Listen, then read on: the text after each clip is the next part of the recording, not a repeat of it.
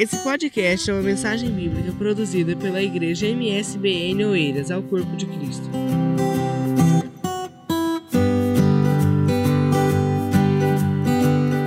Bem-vindo a vocês que estão aqui, bem-vindo quem nos acompanha lá de casa. Nós estamos hoje numa. Vamos ter literalmente uma conversa sobre um assunto que eu acho que vai nos ajudar a aperfeiçoar nossa caminhada com Deus, baseado em Números 12. Se vocês puderem abrir a vossa Bíblia lá, e você que nos acompanha à distância, seja ouvindo esse podcast ou aí de casa, enfim, e quiser nos acompanhar nesse, nessa, nesse estudo bíblico desta noite, então você pode abrir a sua Bíblia também e caminhar com a gente nesse texto. Então vamos a Números, livro de Números, capítulo 12 livro de Números, capítulo 12. Ah, Diz-nos assim esse texto: E falaram Miriam e Arão contra Moisés por causa da mulher cuxita que tomara, porquanto tinha tomado a mulher cuxita. E disseram: Porventura falou o Senhor somente por Moisés, não falou também por nós? E o Senhor o ouviu. Essa parte é importante. E o Senhor o ouviu. E era o varão Moisés muito manso, mais do que todos os homens que havia sobre a terra. E logo o Senhor disse a Moisés, e a Arão e a Miriam: Vós três, saí à tenda da congregação. E saíram eles três. Então o Senhor desceu na coluna de nuvens, se pôs à porta da tenda, depois chamou Arão e Miriam, e eles saíram ambos. E disse: Ouvi agora as minhas palavras. Se entre vós houver profeta, eu, o Senhor, em visão a ele me farei conhecer, ou em sonhos falarei com ele. Não é assim com meu servo Moisés, que é fiel em toda a minha casa? Boca a boca falo com ele, e de vista, e não por figuras, pois ele vê a semelhança do Senhor por que, pois, não tiveste temor de falar contra o meu servo, contra Moisés? Assim a ira do Senhor contra ele se acendeu e foi-se. E a nuvem se desviou de sobre a tenda, e eis que Miriam era leprosa como a neve. E olhou Arã para Miriam, e eis que era leprosa. Pelo que Arão disse a Moisés: Ah, Senhor meu, ora, não ponha sobre nós este pecado que fizemos loucamente e com que havemos pecado. Ora, não seja ela como um morto que, saindo do ventre de sua mãe, tenha metade da sua carne já consumida. Clamou, pois, Moisés ao Senhor, verso 13, dizendo: Ó oh Deus, rogo-te que a cures. E disse o Senhor a Moisés: Se seu pai cuspir em seu rosto, não seria envergonhada sete dias? Esteja fechada sete dias do arraial e depois a recolham. E o versículo 15 diz que Miriam esteve fechada fora do arraial, fora do arraial sete dias e o povo não partiu até que recolheram a Miriam. Amém. Só até aqui. Bom, o que é tão interessante nesse texto que vai possibilitar uma, uma conversa com a igreja hoje nesse nosso encontro de estudo da Bíblia? Bom, o assunto de hoje é, é de extrema relevância para a igreja, porque nós vamos falar sobre rebelião. Rebelião. Essa é a nossa é, conversa de hoje. Muitos têm enveredado por esse caminho. E o que, que tem acontecido, gente boa? Trágicas situações têm acontecido na vida das pessoas que caminham, que vão, que enveredam pela proposta de uma rebelião. Só que tem uma perguntinha que talvez você já tenha feito, gostaria também de pensar convosco nessa noite, que é a seguinte: nós cristãos, nós cristãos, Devemos obedecer o líder, o pastor, mesmo que eu não concorde com ele? Não, calma lá. Espera aí. Mesmo que eu não concorde com ele? Até onde deve ir, por exemplo, a minha obediência ao pastor? Qual, qual o limite? Se eu não concordo com ele, segunda perguntinha para nós pensarmos hoje.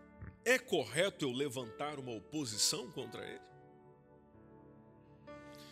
Então, além de nós pensarmos sobre essa história de Moisés, esse momento que Moisés, como líder, viveu, e, e, o fato que nós acabamos de ler envolvendo Miriam e Arão, nós também pensaremos um pouco sobre isso.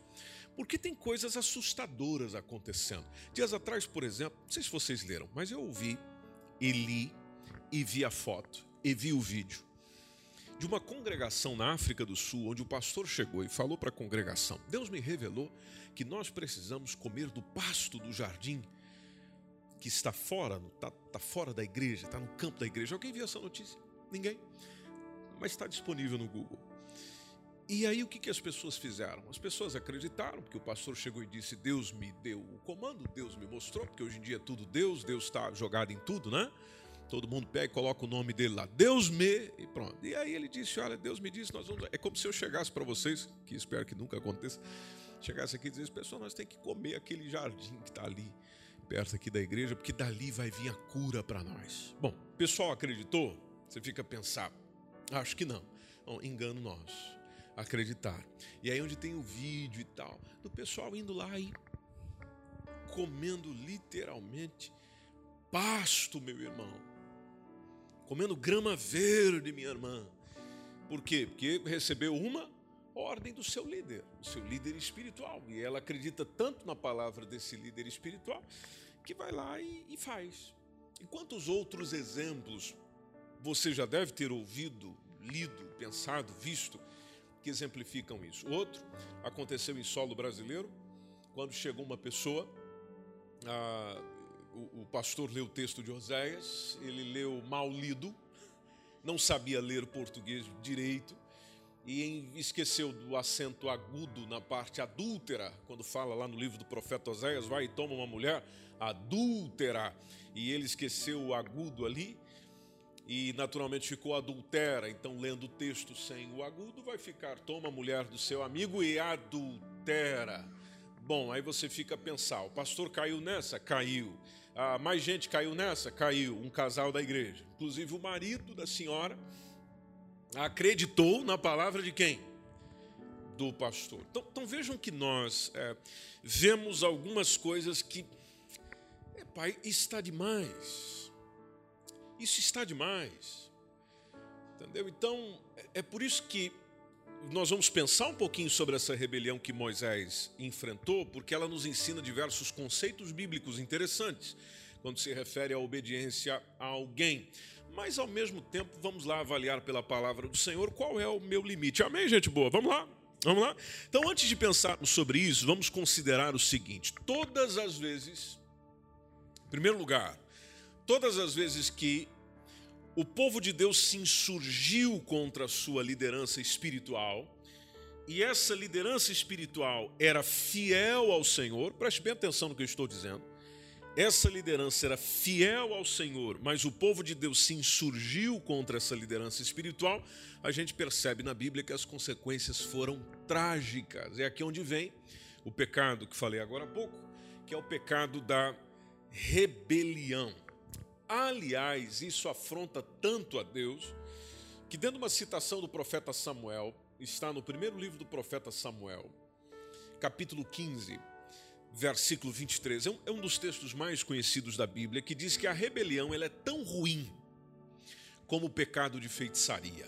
Ou seja, rebelar-se, desobedecer a alguém colocado por Deus, ela é tão ruim como o pecado de feitiçaria. E outras versões, a versão que nós temos na Almeida Revista e Corrigida, diz que o porfiar, porfiar é como iniquidade e idolatria. Porfiar é, é, tem um sentido muito semelhante de teimosia, ou seja, quando eu fico teimando naquilo, então é tão ruim como adorar imagens. Pecado da é, idolatria. Então, o rebelde, se nós olharmos para esse texto, o rebelde, assim como o feiticeiro, ele busca alcançar o quê? Ele busca alcançar um fim, independente da vontade do Senhor. Então ele acha que os fins justificam, os fins justificam os meios. Os fins justificam os meios. E por isso, tanto o rebelde quanto o feiticeiro, por isso a comparação do texto, ele deseja realizar qualquer conduta só para ter o que ele deseja. Pois bem, se nós voltarmos no livro de Números, com a sua Bíblia aberta, livro de Números, no capítulo 13, nós temos a narrativa, nós lemos o capítulo 12, mas só se você olhar para o capítulo 13, nós temos uma narrativa de uma derrocada espiritual e social de Israel. Por quê? Porque os israelitas estavam demonstrando o seu grave sentimento de insubmissão. E atenção, meus irmãos, a insubmissão e a incredulidade do povo de Israel foi o fator crucial para eles não entrarem na terra de Canaã. Insubmissão, incredulidade. Insubmissão, incredulidade. Porque eles cometeram o um pecado ali em Cádiz, que estava na porta da terra prometida, e aquilo desencadeou outras revoltas.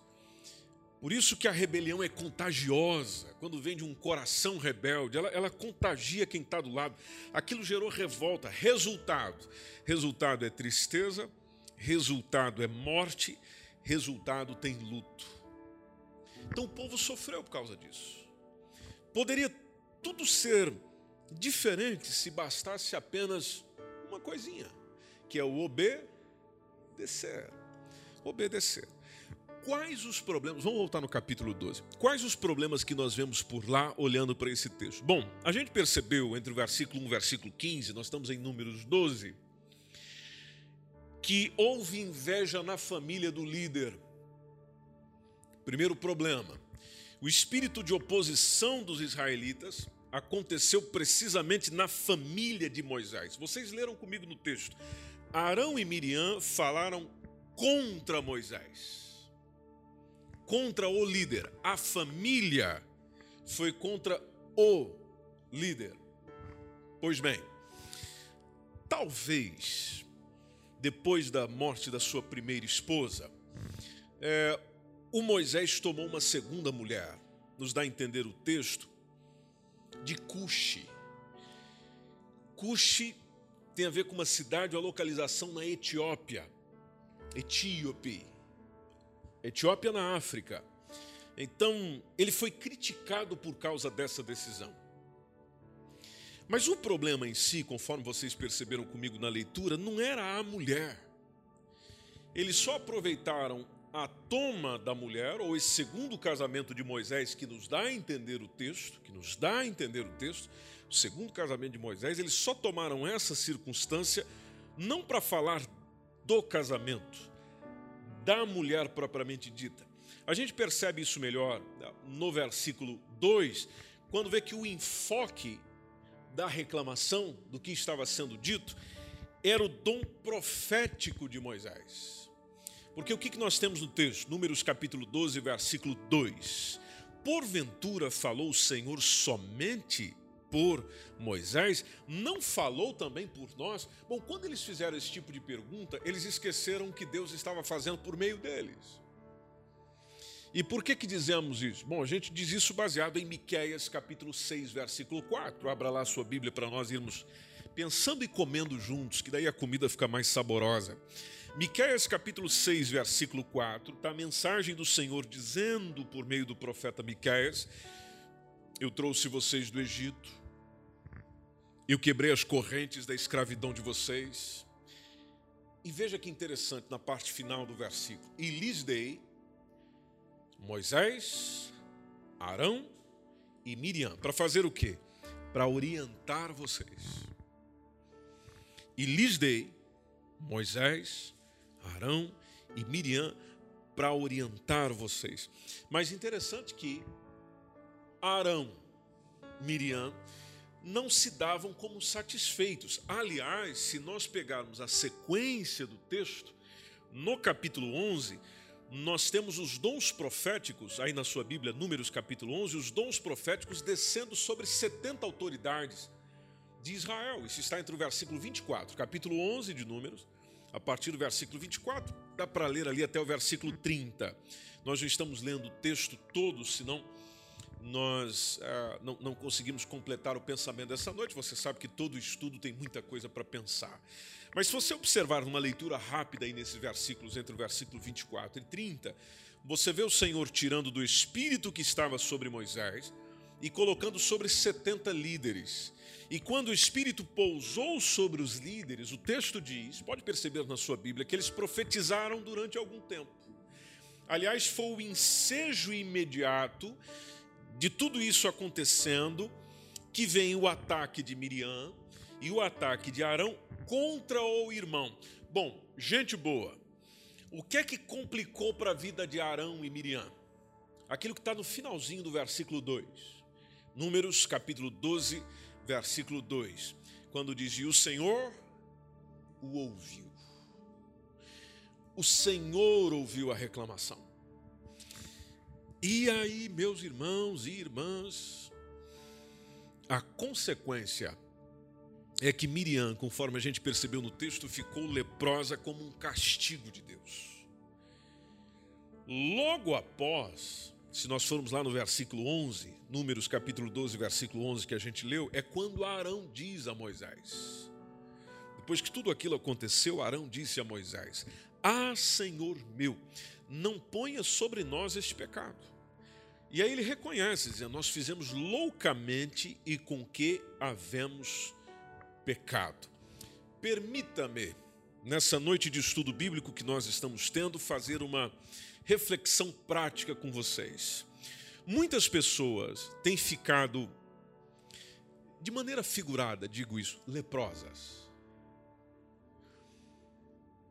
figuradamente, um leproso seria o quê? Seria uma pessoa eh, nojenta, repulsiva, repugnante, porque nos lembra a característica da doença. Você que já viu uma pessoa leprosa ou com ranceníase, por exemplo, sabes do que estou a dizer, se nós trouxermos isso para o sentido figurado. Então, muitas pessoas ficam leprosas, repito, nojentas, ah, repugnantes, repulsivas, por quê?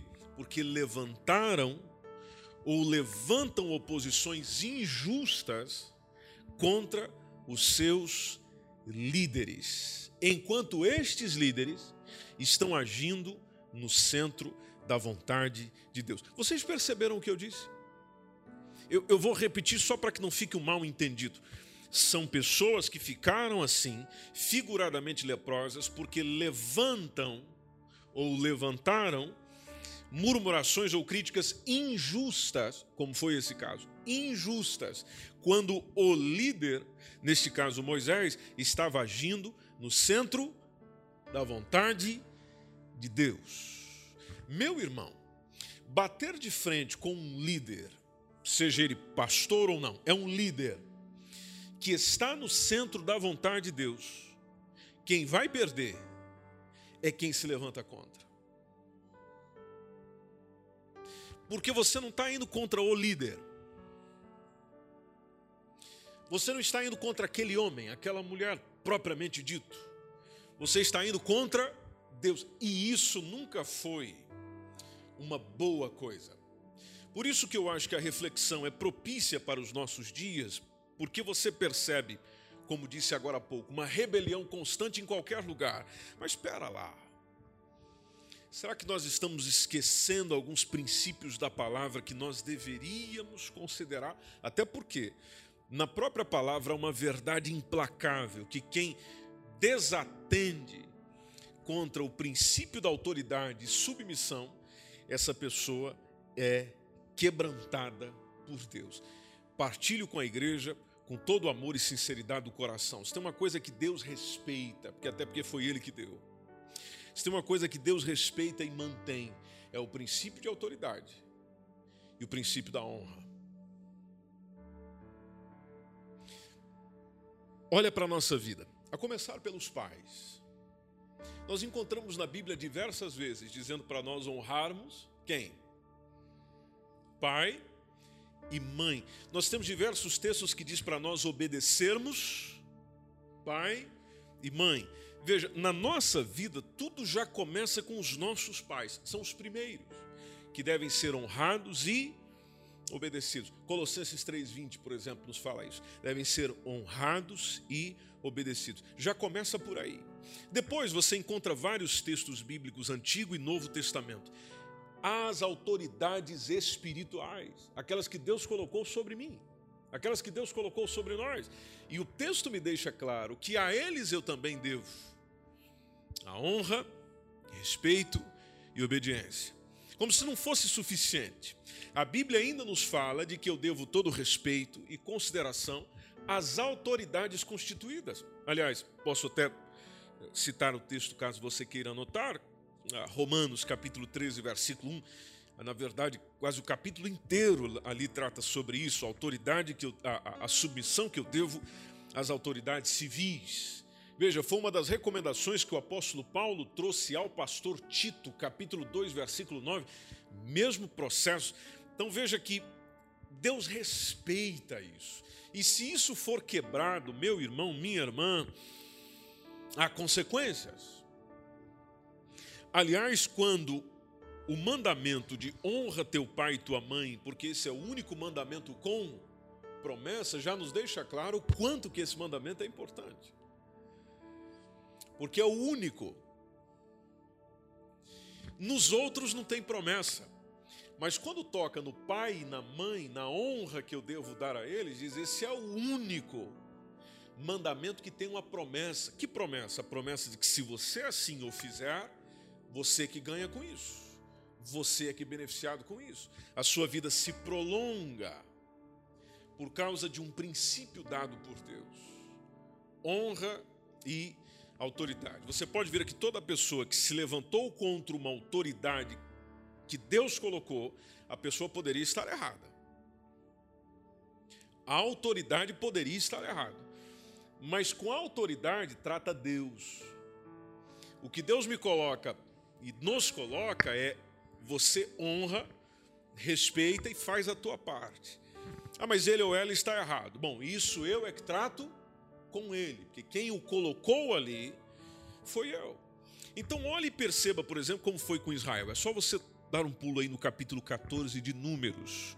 Números capítulo 14. Se nós olharmos ali entre o versículo 40 e o versículo 45, nós vemos a teimosia de Israel. Ah, o que seria uma teimosia? Teimosia é aquele apego obstinado. Falo para pessoas teimosas aqui ou não? Amém?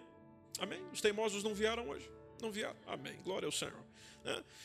Mas essa mensagem vai tocar o coração deles também. Ah, o teimoso é, é, o quê? O teimoso é aquele que está. Ele, ele, ele, é obstinado. Vai de frente. Aleluia, Letícia. Aleluia, Letícia. Aleluia.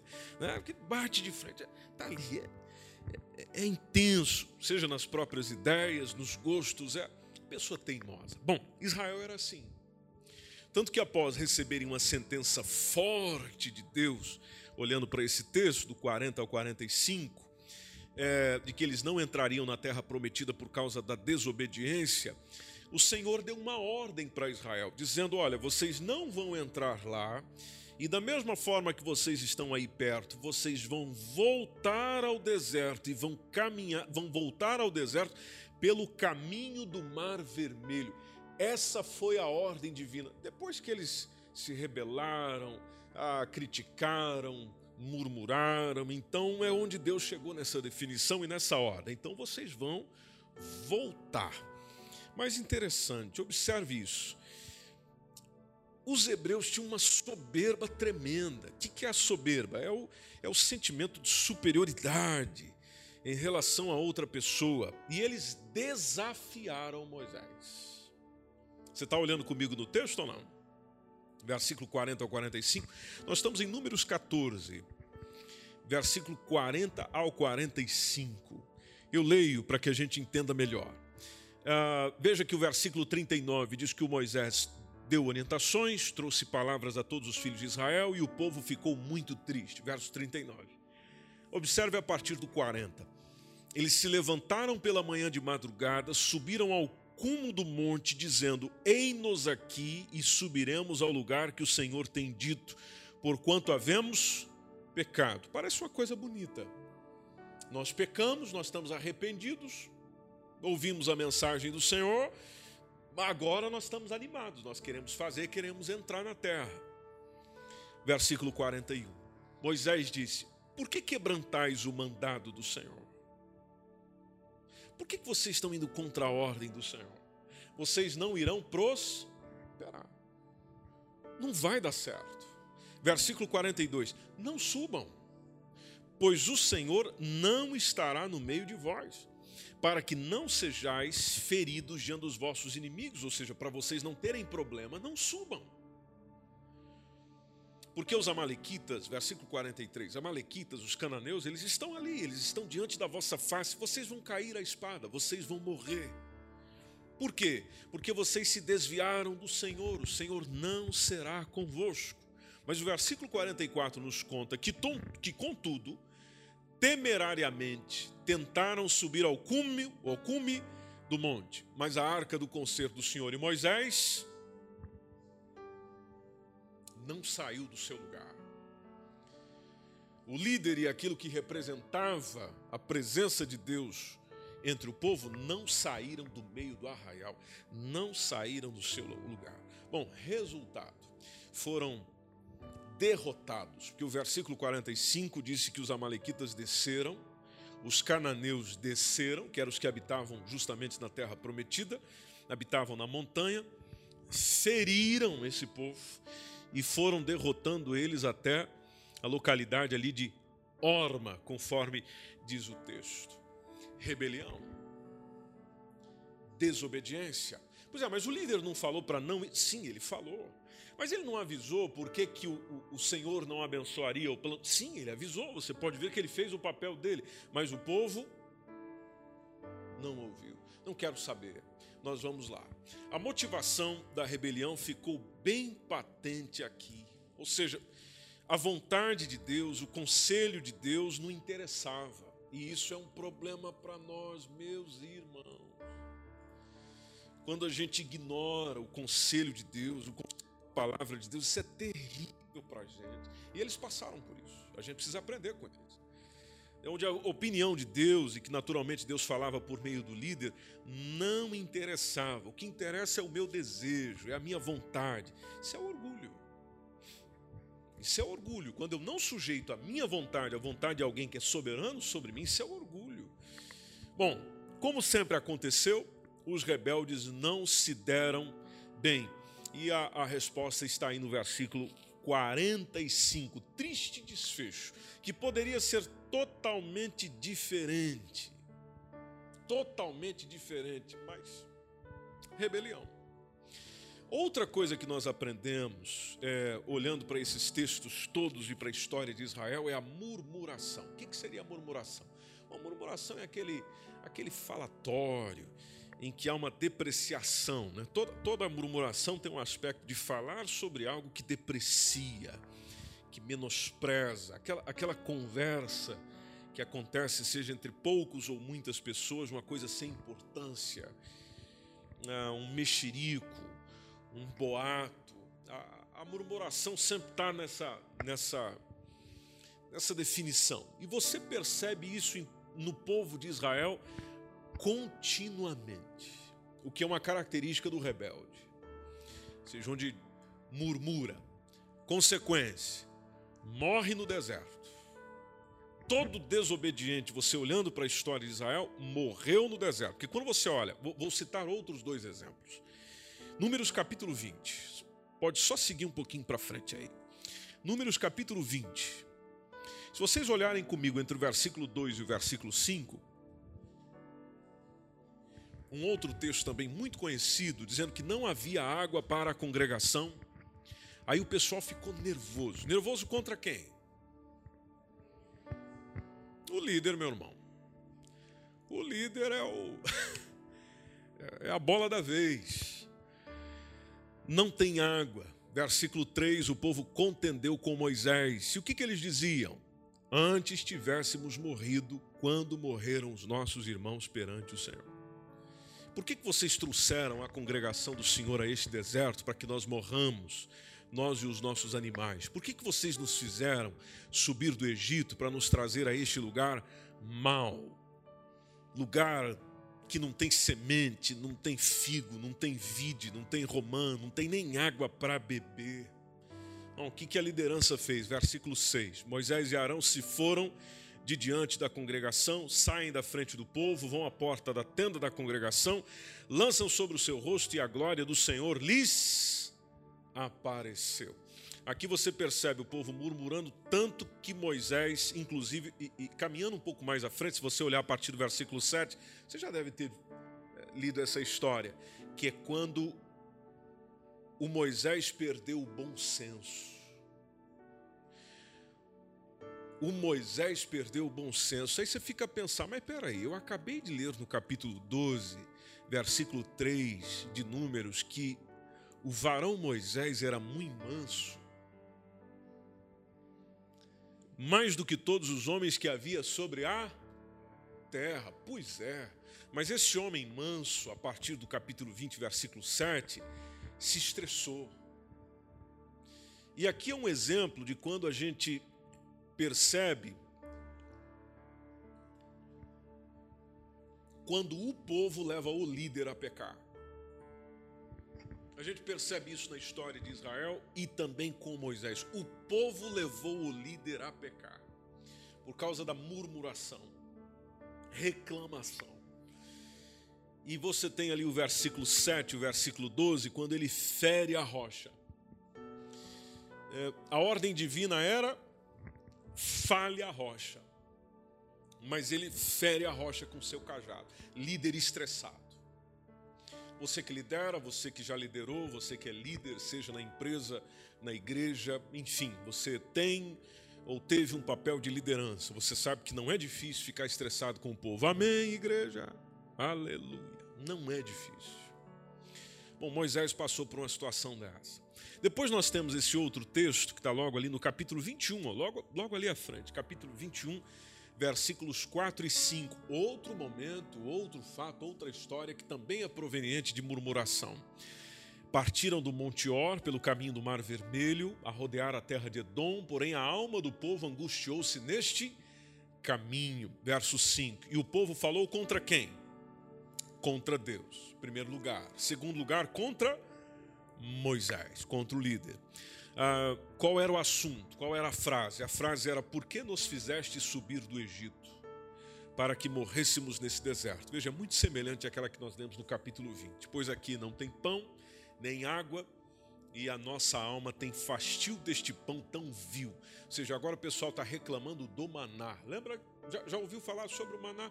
Aquele pãozinho maravilhoso, docinho que descia do céu, o pão que desceu do céu. Mas o povo se estressou tanto com o pão que desceu do céu, que falou: ainda não tem aquilo e ainda a gente está comendo essa, desculpa a expressão, igreja, essa porcaria. Reclamação seja, agora as pessoas estavam reclamando do cuidado divino, estavam desprezando o maná que caía do céu. Uma oportunidade em que o Altíssimo fez com que eles fossem atacados por víboras ardentes. Aí, é, aí é Deus, meu irmão. Fala, então eu vou, vou pôr algumas coisinhas aí para picar. Víboras, cobras, saindo no meio do povo. Você pode ver ali a partir do versículo 6. O Senhor manda entre o povo serpentes ardentes que morderam o povo. Bom, consequência, foi grande a mortandade. Muita gente morreu. E morreu por quê? Rebelião, rebeldia, crítica, murmuração. Por isso que houve uma palavra de Jeremias a um homem. É, Jeremias capítulo 29, versículo 32. Eu acho interessante esse texto, porque tem uma frase ali que nos mostra porque que muita gente não, não caminha, não, não vai para frente, ele não sai do lugar. E já que nós estamos a falar desse assunto, esse texto é, é bem aplicado. Jeremias capítulo 29, versículo 32, quando Jeremias fala a um homem por nome Semaías. Veja o que diz o texto: Eis que visitarei a Semaías, o Nelamita, e a sua descendência, ele não terá ninguém que habite entre esse povo, e não verá o bem que hei de fazer ao meu povo, diz o Senhor. Aí vem a razão, porquanto falou em rebelião contra o Senhor. Ou seja, igreja, o rebelde não tem um bom futuro. Você nunca encontra na palavra de Deus o rebelde com um bom futuro, de você olhar para ele e dizer, ah, a vida dele vai dar certo. Quando ele está indo contra Deus, ou está indo contra Deus por meio de uma liderança que Deus colocou. Por isso a gente volta na pergunta lá do princípio. Mas o cristão, eu como cristão, gente de Jesus, discípulo de Jesus, que quer Jesus, ama Jesus, vive para Jesus, meu sentido é Jesus. Ah, estou na igreja porque a igreja é corpo dele, é, é movimento dele, é movimento do espírito, é tudo coisa dele. Eu, cristão, eu devo obedecer meu líder até que ponto? Mesmo que eu não concorde com ele, eu devo obedecê-lo? É correto eu levantar oposição contra líder, o pastor, vou utilizar mais a expressão líder. Bom, pensa comigo, igreja, em primeiro lugar, devo obedecer? Vamos começar por essa parte. Bom, segundo a palavra de Deus, Hebreus capítulo 13, versículo 17, esse texto nos responde muitas coisas se nós quebrarmos ele. Hebreus capítulo 13, versículo 17 já começa dizendo: "Obedecei a vossos o que? pastores. Obedecei. Segundo, sujeitem-se a eles. Vamos ler o texto completo, depois a gente vai quebrando. Por quê? Porque eles velam por vossa alma, como aqueles que hão de dar conta delas, para que o façam com alegria e não gemendo, porque isso não vos seria útil. Lido o texto, que a gente pode pegar daqui? Bom, em primeiro lugar, o texto começa dizendo: obedeça, sujeite-se. Sim, mas mesmo que eu não concorde com ele, aí eu te pergunto: você não concorda com ele em quê? É uma pergunta só para nós pensarmos, ok? Senão alguém já levanta e diz: Ah, pastor, não concordo com o senhor. Não, não, não, pera aí. Depois você me diz isso pessoalmente. Né? Não tem problema, não. Eu estou aqui para te ouvir. Mas é, nós temos que perguntar a nós e perguntar a alguém: tudo bem, você não concorda com ele, mas em que? Porque isso é importante. Eu não concordo com aquilo que ele está dizendo, com aquilo que ele está falando, com aquilo que ele está fazendo, mas mediante que nível espiritual, a palavra que ele está pregando, as decisões que ele está tomando, os sentidos das decisões é em quê? Por quê? Porque a Bíblia me chama a obedecer e a me sujeitar o pastor que vela pela minha alma. Bom, o que é velar pela alma de alguém? Estar em intenso cuidado por ela. Quem comprou a sua alma? Quem pagou um preço por sua alma? Quem se entregou por você? Cristo. Amém? Estamos de acordo? Cristo. Bom, então o pastor que Cristo chamou e que colocou para cuidar da gente, ele às vezes, pode, às vezes pode fazer ou falar muita coisa que eu não concordo, mas se aquilo que ele está dizendo, se aquilo que ele está a ensinar, se aquilo que ele está a exigir, a depender do assunto, é por, é por alguma situação, ensino, desejo de Cristo para mim, então, mesmo que eu não concorde com ele, devo obedecê-lo. Porque obedecer a ele é obedecer a quem? A Cristo. Se é que ele considera o velar pela minha alma, ou seja, ele se importa com a minha salvação. Então, ele chama a minha atenção, porque ele se importa com a minha é, salvação. Ele cuida das minhas necessidades espirituais. Bom, e qual é a minha necessidade espiritual? A necessidade espiritual de cada um de nós é alimento. Por quê que eu digo isso? Bom, porque nós somos chamados, inclusive pelo próprio Cristo, de ovelhas. Às vezes fica melhor a gente entender isso se nós visitarmos um rebanho de ovelhas um dia. E você passar um dia ao lado de um pastor, ah, vendo como é que funciona o rebanho. Talvez a gente perceba melhor, mas o que você percebe por cima, assim, por alto? Bom, O pastor de um rebanho está sempre preocupado com a comida que a ovelha vai comer, porque ela precisa ter saúde. Ovelha precisa ter saúde para ela poder produzir, porque o pastor tira seu sustento de onde? Da ovelha. Estou falando a nível pastoril, normal, por aí. Depois a gente traz para o sentido espiritual. Já trazendo para o espiritual para não ficar enrolando muito. Bom, o que, que um pastor fará? O pastor chamado por Cristo e que vela pela minha alma. Sempre procurará me trazer a palavra que eu preciso ouvir, o alimento que eu preciso comer. Porque a ovelha, por si só, ela vai comendo o que está na sua frente. Por isso o Salmo 23 diz: Conduza-me. Lembra do Salmo 23? O Senhor é o meu pastor, nada me faltará. Depois, deitar-me faz em verdes. Pá, se preocupa com o descanso da ovelha. Veja, o descanso da ovelha. Depois, guia-me mansamente a águas tranquilas, porque a ovelha precisa beber, então é para refrescar a sede da ovelha. Depois, refrigera a minha alma, porque o pastor é um pastor de qual área da minha vida? Dia o pastor já está sendo quase meio que tudo, né? É o mecânico, é o médico, é o taxista, é o... é, quase ele nem consegue cuidar da alma, porque ele está cuidando de um monte de outra coisa. É o médico da alma que não consegue cuidar da alma, porque ele está preocupado com as outras coisas, porque o pessoal joga em cima das costas dele um monte de outras coisas, menos a alma. Mas vamos lá, refrigera a minha alma, guia-me pela vereda. Então o pastor é o que? É um guia. As ovelhas vão, vão aonde? Atrás dele, ele é o guia. Guia-me pelas veredas da justiça por amor do seu nome. que mais?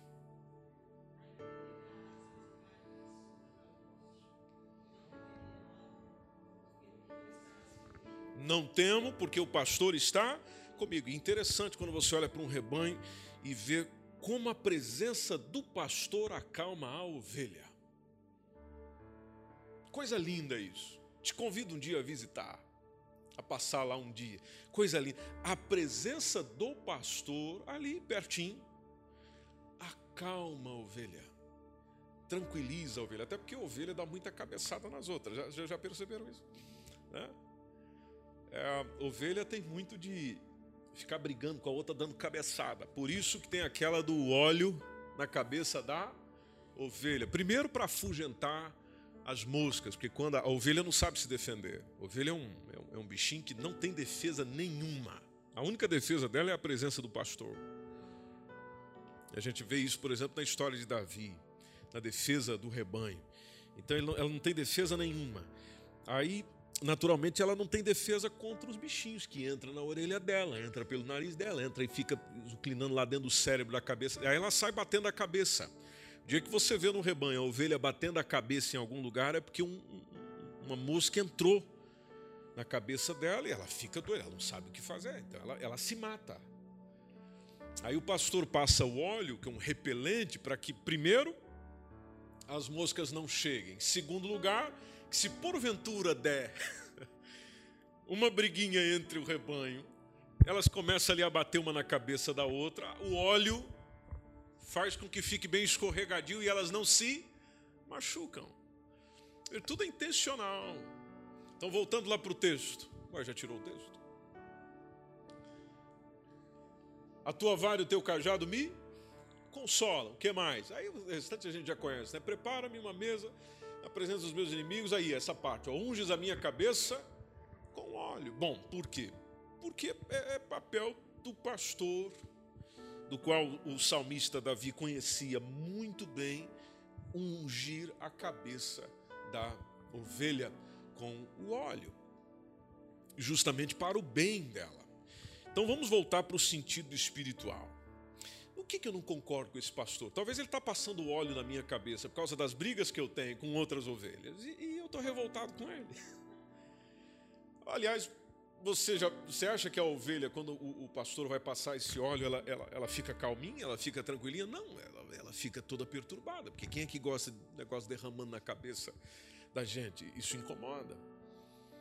é, apesar de ela ser um animal muito dócil, mas tem o seu incômodo. Então, vamos trazendo isso conforme está a nossa reflexão. Qual é a minha necessidade espiritual? Bom, a minha necessidade espiritual é da palavra de Deus. Então, se aquilo que o pastor está a dizer, está a mandar, se for o caso, quando se refere a obedecer, é segundo a orientação do sumo pastor, obedeça, sujeite-se, mesmo que você não vá com a cara dele. Mas o bom pasto que ele está te servindo, a alimentação rica, a alimentação sadia, lhe servindo a água da vida que é Cristo Jesus, obedeça, sujeite-se. Você não perde nada com isso, muito pelo contrário, você ganha.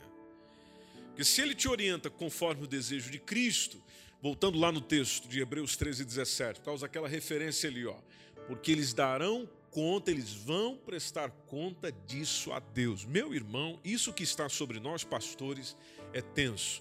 Eu, por exemplo, penso todo dia, com vocês que aqui estão, que eu prestarei conta de vocês diante do Senhor.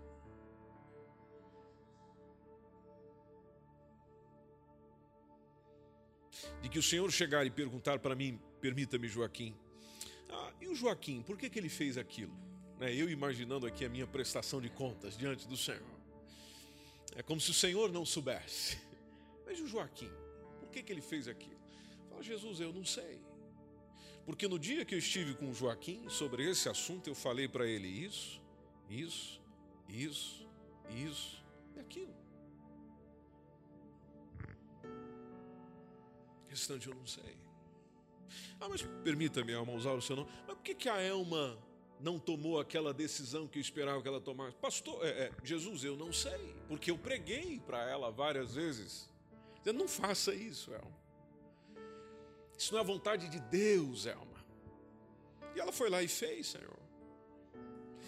Mas veja, quando você vai prestar conta, você vai prestar conta da sua parte. Por isso que um pastor infiel, um pastor irresponsável é aquele que não está nem aí. Ou seja, permita-me, Rosa, usar o seu nome. Vendo a Rosa ir pelo mau caminho e eu também não estou nem, aí deixa ela aí. Como se não tivesse que lhe dizer nada, falar nada. Não, pelo contrário. Então, como o pastor, conforme diz o texto, o líder espiritual, conforme diz o texto, é aquele que age, como que vai prestar conta disso a Deus, e ele me comunica esse desejo de Deus, bom, eu posso ir contra ele em muita coisa, não gostar da cara dele, do jeito dele, do jeito que ele prega, do jeito que ele fala, do jeito que ele ensina, porque a principal responsabilidade de um pastor, meus irmãos, é a pregação. Ah, desconfie de pastor que não prega, que não ensina, ok? Aliás, quando você vai para a palavra de Deus que fala sobre os presbíteros, e presbíteros também se relaciona a pastores, são os bispos, são responsáveis pelo rebanho de Deus, já está lá muito bem colocado.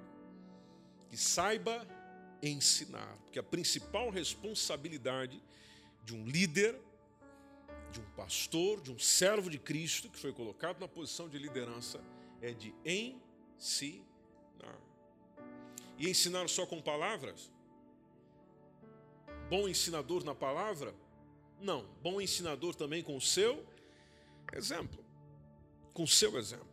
Então, a gente precisa perguntar, dentro dessa, dessa referência, ah, qual é o limite? Bom, o limite é aquilo que a palavra de Cristo me diz. Naquilo que o pastor está me dizendo, ordenando, falando, eu preciso perguntar: é desejo de Cristo? É para a obra de Cristo? O que ele está solicitando é para a obra de quem? É para uma obra dele ou para uma obra de Cristo? Para a igreja de Cristo, para o usufruto da igreja de Cristo, para o avanço da igreja de Cristo? É para honrar o nome de Cristo com as minhas palavras ou com as minhas ações ou é para outra coisa? Então a minha obediência ou não, como disse, é, não precisa tirar o texto da tela não, pode deixar lá o Hebreus 13, 17. Pode ver que interfere até na saúde do líder. Não é à toa que o número de pastores abandonar o ministério só aumenta. Interessante o que diz o texto. Obedecei, sujeite-se, como aquele que vela por vossa alma, como aqueles que hão de dar conta, e vejam as três últimas linhas, para que o façam com alegria e não gemendo. Porque se ele fizer, se ele fizer tudo isso, fizer o quê? Velar pela minha alma, como aquele que vai prestar conta, mas fizer isso gemendo, eu é que sou prejudicado.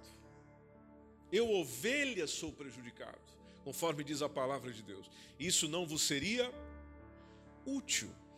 Então, se nós obedecemos, favorece o meu líder fazer o trabalho que ele tem que fazer e que o Senhor o confiou com alegria.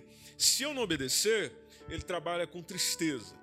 E isso não me ajuda em nada. E um cuidador triste, seja o que for, seja de criança, seja de um idoso, seja de uma pessoa, seja de um grupo, uma pessoa que está para servir os outros, mas anda com o coração triste, amargurado, não alimenta ninguém. Ele não trabalha com eficiência, ele não trabalha com cuidado, ele não trabalha com zelo, ele não orienta ninguém, porque ele não se importa com a condição de ninguém, porque ninguém se importa com a condição dele. Por isso que o Hebreus 13, 7, vamos ler esse texto também, Hebreus capítulo 13, versículo 7, nos diz para lembrarmos dos nossos pastores.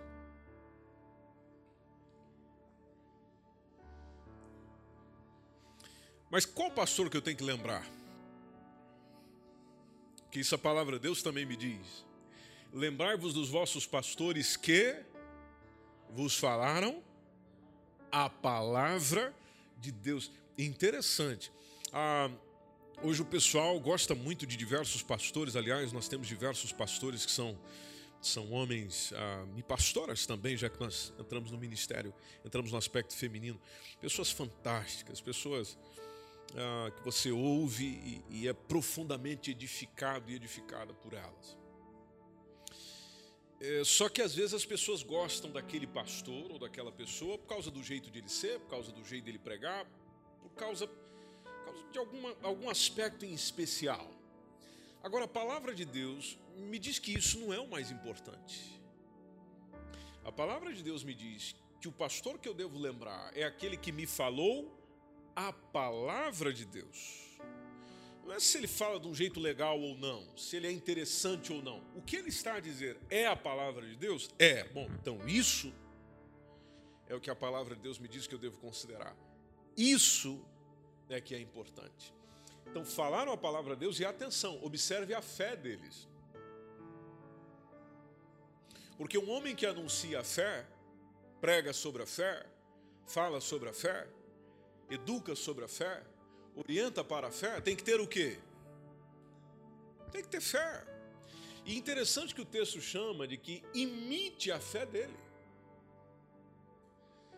Porque se naturalmente ele caminha ah, na fé constante, o texto chama, lembre-se imitando ele. Ou seja, ele não é o guia, não é ele que está indo à frente. Bom, então caminha imitando ele e atente para a sua maneira de viver. Isso é importante, igreja. Isso é importante, igreja. Hoje nós estamos caminhando juntos, vocês me conhecem, eu conheço um pouco de vocês, vocês conhecem um pouco de mim. É, mas nós não estaremos sempre juntos. Um dia nós vamos ter que dar um abraço de despedida. Você terá um novo pastor, seja aqui, outra igreja que você for, você terá um novo pastor. Você precisa observá-lo. Principalmente a sua maneira de viver. Ah, mas ele é um excelente pregador. Ele, quando fala, eu vou ao céu e volto. Fantástico. Mas como é que ele vive? É isso aí.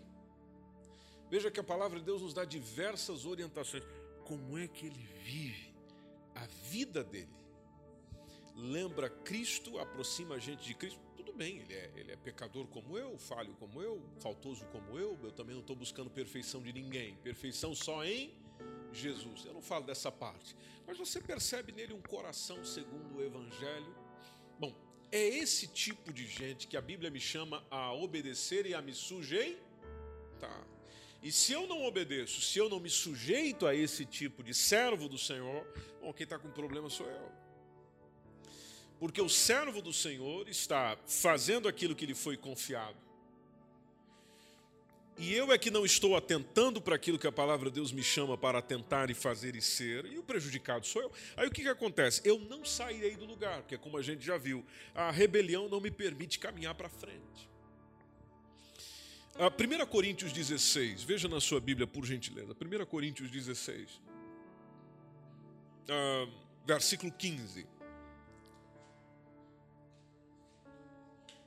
Quando o apóstolo Paulo traz algumas recomendações à igreja de Corinto. O que, que ele disse? Ele disse: Rogo, irmãos, vocês sabem que a família de Stefanas é as primícias da Acaia e que tem se dedicado ao ministério dos santos. Veja, ele fala de uma família que está dedicada ao ministério dos santos. Aí preste atenção no versículo 16: que também vos sujeiteis aos tais eles estão servindo no ministério. Então vocês se sujeitam a eles. Aliás, se sujeitem a todo aquele, conforme diz o texto, que auxilia na obra e trabalha. Veja que é, uma, é um ensino constante nas Escrituras. A gente vai para a história da igreja e você percebe alguns comportamentos até interessantes. A, a história da igreja nos conta que a igreja é, em Esmirna tinha muito respeito pelo pastor dela, que era o Policarpo. A igreja de Esmirna, já ouviram falar? Apocalipse. Então, ela teve um bispo que é o Policarpo.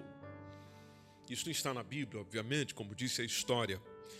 E o historiador Eusébio de Cesareia diz que o mártir Policarpo, que foi o bispo da igreja, o anjo da igreja, o bispo de Esmirna, como se chama, é, ele sempre fora tratado, segundo Eusébio, ele sempre fora tratado com grande respeito. As pessoas tinham um grande respeito por ele, que o Eusébio diz que. Eu, quando li isso, achei engraçado. A tal ponto que ele não tinha o costume nem de tirar os sapatos, porque sempre quando ele iria tirar os sapatos, vinha irmãos que disputavam para tirar o sapato. do nosso irmão Policarpo. Eu fiquei imaginando a cena e sorri, obviamente, né? Os irmãos brigando para tirar o sapato do pastor, mas que negócio é esse? Aí a gente pensa, mas isso não é idolatria? Mas será que isso aí já não passou do do limite? Já não já não está indo muito muito longe? Bom, aí você estuda sobre a igreja de Esmirna, Apocalipse capítulo 2, acho que está logo ali nos primeiros versículos, se eu não me engano, 7, 8 em diante, a igreja de Esmirna, e você percebe que a igreja de Esmirna, a conduta daquela igreja, era justamente no aspecto de fidelidade. A conduta fiel daquela igreja, ela não foi repreendida pelo Senhor em absolutamente nada. Esmirna, excelente igreja. Excelente igreja. Bom, uma excelente igreja, naturalmente, ela vai ser excelente em quê? Em tudo aquilo que Deus requer. Então a gente fica pensando, bom, pode cheirar idolatria, alguns podem até interpretar como idolatria, mas ela simplesmente estava no seu esforço cuidando do seu bispo, do seu responsável, do seu pastor. Você pode julgar a ação extremada ou não, foi uma coisa para sua reflexão. Eu, eu acho extremado. Eu acho. Mas eu não estava lá naquela época também. Talvez tirar o sapato naquela época era uma luta. Né? Porque você olha os filmes épicos e vê as pessoas com sapato que passava o cordão por aqui, vinha até aqui em cima na coxa e tal. Tirar o sapato era uma luta. Eu também não sei qual a idade do, do, do, do Policarpo. Eu não sei. E talvez os irmãos, por ele ser já um senhor velhinho, dizem: não, não, não, pastor, não, não, não. Deixa que eu tiro. Não há nenhum problema nisso, não há nenhuma idolatria nisso, não há nenhuma coisa ruim nisso. Então, por nós não sabermos esses detalhes, né, fica uma coisa para a gente descobrir depois. Mas dentro da história da igreja você percebe o que, que eles fizeram. Bom, o que eles fizeram, a, a gente pode tomar, por exemplo, a citação de um texto de Tessalonicenses, é, primeira carta de Paulo aos Tessalonicenses, capítulo 5 Quem já está com sono diz amém. Muito bem. Nós já vamos embora. 1 Tessalonicenses capítulo 5, versículo 12 e 13. Rogo-vos, irmãos, que reconheçais os que trabalham entre vós e que presidem sobre vós no Senhor e vos admoestam. Reconheçam. Que os tenhais, versículo 13, que os tenhais em grande estima. Ou seja, talvez a igreja de Esmirna entre aqui. Que os tenhais em grande estima e amor. Bom, aí o texto dá uma razão tenha o grande estima e amor por causa da sua obra, ou seja, por causa daquilo que eles fazem. Tende paz entre vós. Perguntinha final para a gente ir para casa.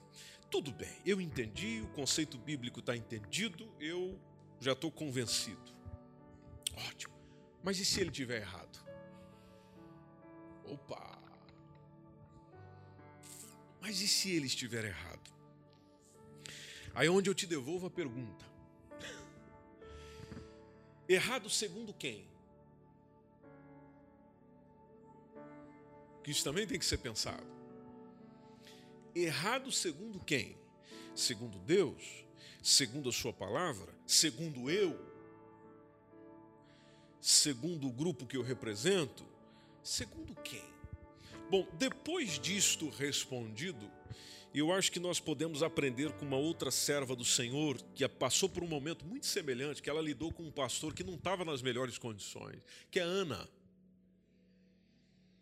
A irmã Ana, lá de 1 Samuel, a mãe de Samuel, do qual é relatado em 1 Samuel capítulo 1. Ana, por exemplo, e, e eu falo rápido, não leio o texto para não demorar mais, mas Ana, por exemplo, você conhece a história, sabe disso, ela poderia ter murmurado contra o sacerdote Eli, porque o sacerdote Eli, o pastor Eli, ah, fez uma crítica infundada contra Ana. Ana veio na igreja aflita. Vou, vou trazer para a linguagem de hoje. Veio no culto aflita. Veio para a reunião de oração super aflita. Tanto que na oração ela nem conseguia levantar a sua voz, era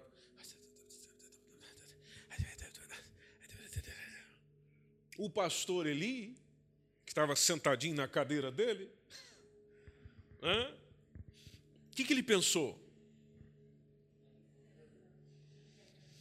Essa mulher tomou umas coisas. O pastor pensando isso da irmã, hein?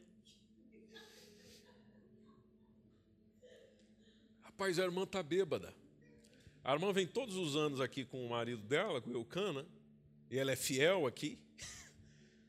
Epa, mas dessa vez ela está Eu preciso entregar uma palavra de Deus para ela. Levantei-me. Usar aqui a Isabela como Ana. Né? Deixa a bebida, irmã. Larga disso, irmã. Você está bêbada, irmã. Você percebeu o tratamento que a Ana deu para Eli?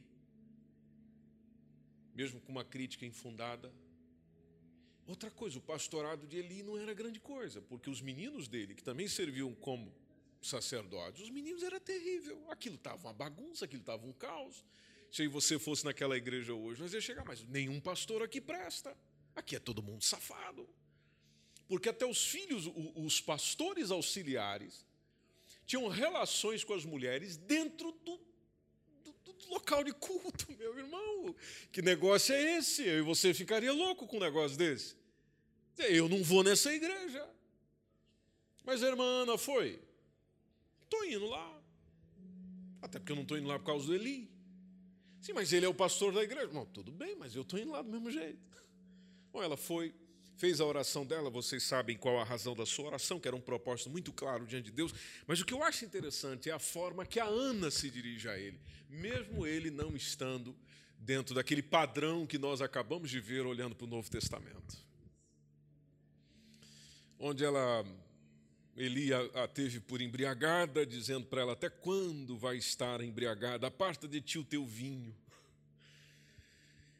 Versículo 15, 1 Samuel 1 e 15, está lá a primeira resposta de Ana. Ana respondeu e disse: Não, Senhor meu. Olha, se dirigiu a ele com respeito. Mas esse cara não merece respeito, não interessa, ele é um sacerdote. Ele é um sacerdote. Deus confiou essa responsabilidade sobre ele. Não, Senhor meu. Versículo 16 tem outra resposta de Ana. Não tenha, pois, a tua serva, olha só, ainda se considerando como serva dele. Não tenha, pois, a tua serva por filha de Belial. Você está me chamando de endemoniada, não é? Pastor Eli. Eu aqui na minha aflição, nas minhas preocupações, e eu estou bêbada e endemoniada. Olha só, criticada dentro da igreja. Mas ela, não, não, a tua serva não está endemoniada, a tua serva não está bêbada. Versículo 18: Ache a tua serva graça em teus olhos, olha só.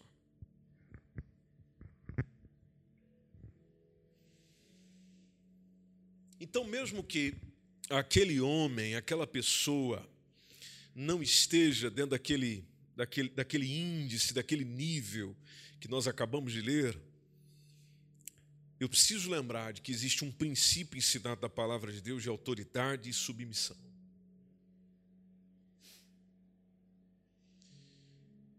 E onde eu, a minha parte, eu faço, eu desenvolvo, dentro daquilo que é a palavra do Senhor. É para tratá-lo com respeito? Trato com respeito. É para tratá-lo com honra? Trato com honra. Ah, mas ele não merece. Não interessa. Trate-o assim. Ah, mas eu não suporto, trazendo agora para os nossos dias. Não, não concordo com isso, não concordo com aquilo. Tudo bem, meu irmão. Então você sai desse rebanho e segue para outro. Mas lá no outro, trate com respeito, trate com honra, trate com consideração. Porque isso é um princípio da palavra de Deus. Que se eu quebrar ou você quebrar, teremos consequências penosas. E a palavra de Deus já nos fala sobre isso. Então a palavra de Deus não nos chama por uma obediência cega. Obviamente que não, até porque a palavra de Deus abre os nossos olhos.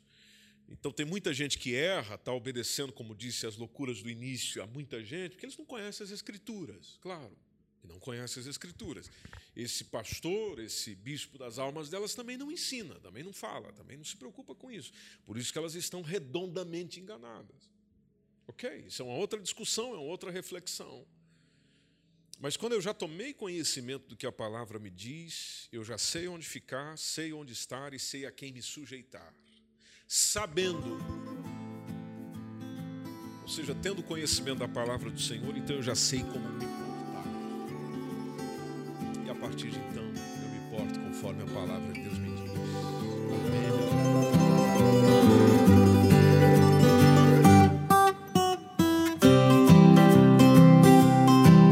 Mais um podcast, uma mensagem bíblica produzida pelo MSBN Oeiras.